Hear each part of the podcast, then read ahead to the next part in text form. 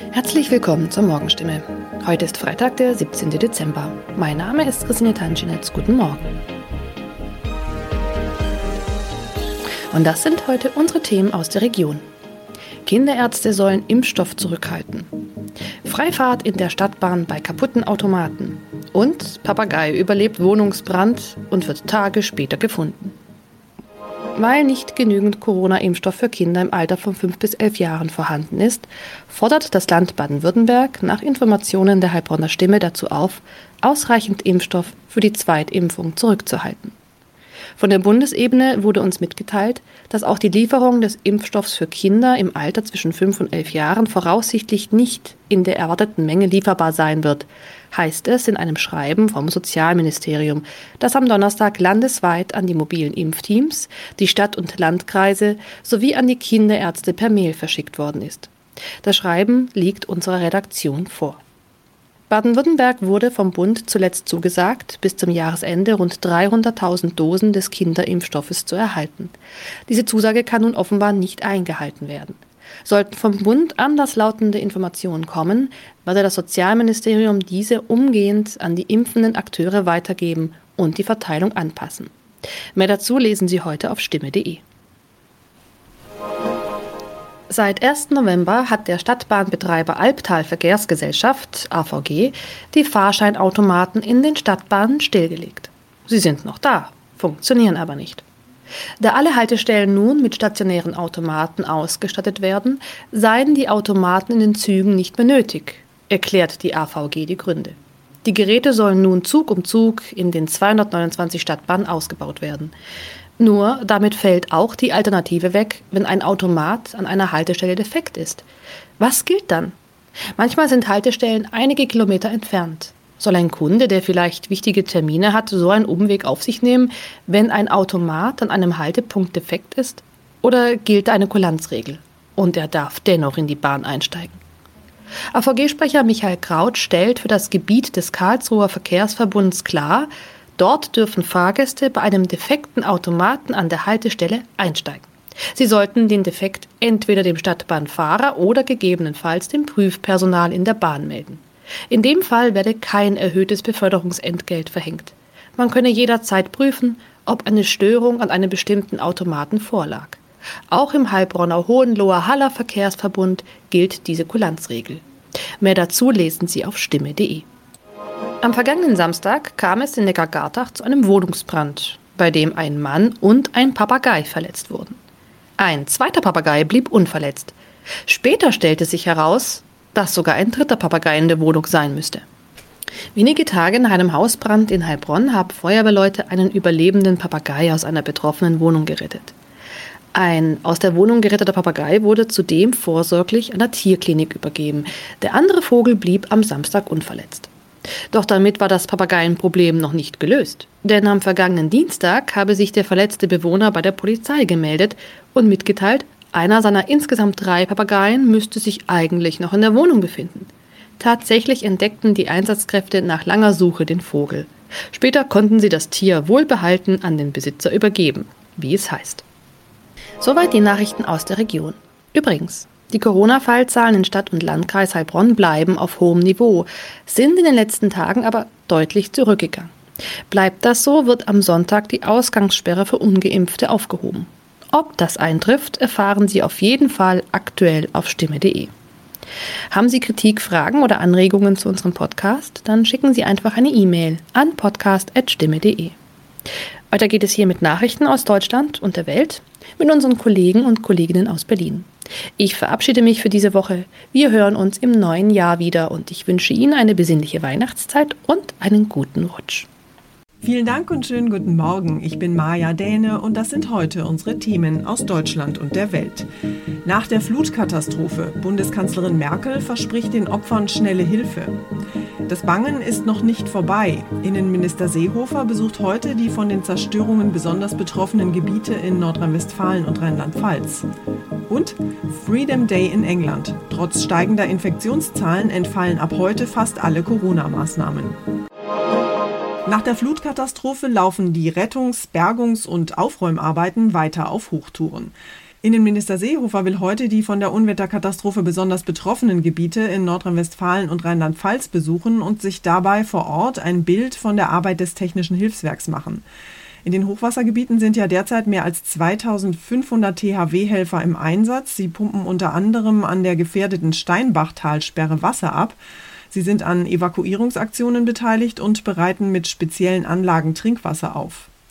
Unterdessen wird die Kritik an möglichen Versäumnissen bei den Warnungen vor den Wassermassen immer lauter. Die FDP spricht sogar von Systemversagen. Der Innenminister von Nordrhein-Westfalen hat die Arbeit des Katastrophenschutzes vor Ort allerdings verteidigt. Im Ahrtal, das besonders viele Todesopfer zu beklagen hat, waren die Bewohner gewarnt. Gut dreieinhalb Meter hatte der Pegel beim bisher schlimmsten Hochwasser erreicht. Entsprechend wurden auch gefährdete Häuser geräumt. Was dann aber kam, waren doppelt so hohe Pegelstände, sieben Meter, acht Meter. Von dieser extremen Flut wurde einfach alles überrollt, heißt es auch aus anderen Regionen. Gleichzeitig führt die Flut wie schon die Corona-Krise Politik und jedem Einzelnen vor Augen, dass Katastrophenpläne und Übungen wichtiger sind, als viele gedacht haben. Jan-Henner Reitze, Nachrichtenredaktion. Für die Bundeskanzlerin war es an diesem Wochenende ja ein ziemliches Kontrastprogramm. Nach ihrem Besuch im Weißen Haus in Washington ist sie sofort in die Katastrophengebiete gereist, um sich vor Ort in der Eifel ein Bild von der Lage zu machen. Im Eifeldörfchen Schuld in Rheinland-Pfalz war sie sichtlich erschüttert von den Verwüstungen, die die Wassermassen dort angerichtet haben. Und sie hat den Menschen dort und in den anderen betroffenen Gebieten schnelle Hilfen versprochen. Unser Reporter Olaf Holzbach war beim Besuch der Kanzlerin in der Eifel dabei. Olaf, was hat die Kanzlerin den Menschen denn gesagt? Ja, sie hat vor allem Hilfe zugesichert. Dass das Ausmaß der Zerstörung und die Schäden historisch sind, das haben wir jetzt mehrfach gehört. Wichtig war das hier. Wir stehen an ihrer Seite. Bund und Land werden gemeinsam handeln, um die Welt wieder Schritt für Schritt in Ordnung zu bringen in dieser wunderschönen Gegend. Und das heißt, dass wir kurzfristig schnell handeln müssen. Das heißt aber auch, dass wir einen langen Atem brauchen. Angela Merkel nach dem Besuch in Schuld vor dem Rathaus in Adenau hier in der Eifel. Mittwoch will die Bundesregierung das Paket für schnelle Hilfen auf den Weg bringen und sie werden dringend gebraucht. Das Schlimmste dort scheint ja hoffentlich vorbei zu sein. Hätte man denn rückblickend irgendetwas tun können, um diese Katastrophe zu verhindern? Nein, die Frage steht schon im Raum. Land und Kommunen sagen halt, wir hatten ja Schutzkonzepte, nur gegen diese Wassermassen wirkten die einfach nicht mehr. Bei fast neun Metern stand die A in Schuld. Ein übliches Hochwasser ist etwa dreieinhalb Meter. Ortsbürgermeister Helmut Lussi. Diese Flut wird für die Menschen in Schuld Narben hinterlassen. Und Narben, die man nicht vergisst, die nicht zu bewältigen sind. Denn unser Leben hat sich von einem auf den anderen Tag geändert.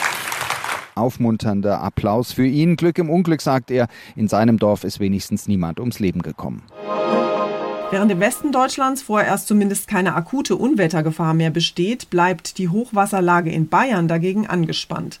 Dort hat sich die Situation am Wochenende vor allem im Berchtesgadener Land zugespitzt. Unser Reporter Markus Gollinger ist vor Ort und berichtet für uns. Markus, wie dramatisch sind denn die Unwetterfolgen in Berchtesgaden und am Königssee? Naja, in vielen Fällen sind die Konsequenzen der Regenfälle sehr dramatisch. Mehr als 100 Menschen haben ihre Wohnhäuser verlassen müssen. Da ist bei einigen der Hang einfach runtergekommen und das Geröll meterhoch ins Haus oder die Garage oder den Garten reingerutscht. Straßen sind unterspült worden. Die Berchtesgadener Ache hat einen neuen Allzeitrekordpegel aufgestellt am Samstagabend. Die Bob- und Rodelbahn am Königssee ist schwer beschädigt. Da, wo jeden Winter Weltcup-Sportveranstaltungen stattfinden. Das alles ist also wirklich dramatisch und die Betroffenen werden da noch lang dran zu beißen haben. Gibt es irgendeine Erklärung dafür, wie die Lage innerhalb nur weniger Stunden so dramatisch werden konnte? Bisher haben selbst die Einsatzkräfte und das Landratsamt keine wirkliche Erklärung dafür. Sie haben das auch noch nicht erlebt, dass die Pegel so schnell ansteigen und vom ersten Einsatz bis zum Katastrophenfall gerade mal zwei Stunden vergehen. Das ist echt noch nie da gewesen. Die Regenfälle waren im Raum Berchtesgaden aber auch wirklich extrem stark und ergiebig und die Flussbetten waren dann halt sehr, sehr schnell voll. Dankeschön nach Berchtesgaden, Markus. Und wir schauen noch kurz nach England. Dort ist nämlich heute der lang ersehnte Freedom Day, an dem fast alle Corona-Beschränkungen enden sollen. Die Briten hatten ja schon in den vergangenen Wochen immer mehr Öffnungen und Lockerungen eingeführt. Ab heute soll dann sogar die Maskenpflicht wegfallen. Und das, obwohl die Infektionszahlen drastisch ansteigen. Unser Korrespondent in London, Philipp Detlefs, hat sich die Öffnungsdebatte mal genauer angeschaut. Philipp, warum glaubt Johnson eigentlich, dass der Wegfall der Corona-Maßnahmen richtig ist? Ja, weil er sagt, wenn nicht jetzt, wann dann? Das sogenannte normale Leben muss ja irgendwann weitergehen. Er baut auf die Impfkampagne, die hier sehr weit vorangeschritten ist. 88 Prozent der Erwachsenen in Großbritannien haben die erste Dosis erhalten und fast 70 Prozent sind vollständig geimpft. Außerdem setzt der Premier auf die Eigenverantwortung, darauf, dass die Menschen sich vorsichtig verhalten. Das allerdings hat in den letzten Wochen nicht ganz so gut geklappt. Das hat man während der Fußball-EM hier in England gesehen. Da hat sich kaum jemand an irgendwelche Sicherheitsvorkehrungen gehalten. Premierminister Johnson ist ja am Wochenende so ein bisschen ins Kreuzfeuer der Kritik geraten, weil es so aussah, als würden für ihn andere Regeln gelten als für alle anderen Briten. Was war denn da los? Ja, der Gesundheitsminister Sajid Javid hatte mitgeteilt, dass er an Covid-19 erkrankt ist, übrigens trotz vollständiger Impfung. Und nach den geltenden Regeln hätte sich Johnson daraufhin isolieren müssen, weil er ja mit Javid regelmäßig in Kontakt war. Das wollte er aber eigentlich nicht und sein Finanzminister Rishi Sunak auch nicht, weil sie angeblich an einem Pilotprojekt teilnehmen und stattdessen täglich getestet werden. Das kam dann aber gar nicht so gut an hier im Land. Es gab viel Ärger und drei Stunden später kündigte Johnson dann an, er werde nicht an diesem Pilotprojekt teilnehmen und sich brav wie alle anderen isolieren. Dankeschön nach London, Philipp. Unser Tipp des Tages heute für alle, die vom Katastrophenhochwasser betroffen sind. Die Bilder, die wir alle in den letzten Tagen aus den Unwettergebieten gesehen haben, sind schockierend und erinnern ja an Katastrophenfilme. Weggerissene Autos, überflutete Häuser, Trümmerfelder. Angesichts dieser Bilder fragen sich natürlich auch Nicht-Betroffene, wie lange kann es dauern, bis das alles wieder aufgebaut ist? Und vor allem, welche Versicherung kommt für diese massiven Schäden auf? Wir haben mal mit Elke Weidenbach von der Verbraucherzentrale in Nordrhein-Westfalen gesprochen und sie gefragt, was Hausbesitzer und Mieter jetzt tun können. Frau Weidenbach, die meisten Menschen haben ja wahrscheinlich eine Hausratversicherung.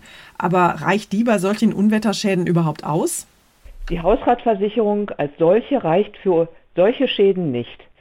Diese Versicherung muss quasi aufgestockt werden durch die Elementarschadenversicherung. Äh, Oberflächenwasser und die Schäden, die daraus entstehen, sind über diesen Versicherungsbereich versichert. Für Hausbesitzer macht so eine Zusatzversicherung ja sicher Sinn, aber was ist denn, wenn ich Mieter bin? Der Mieter braucht sich um eine Gebäudeversicherung nicht zu kümmern. Das ist Sache des Hauseigentümers.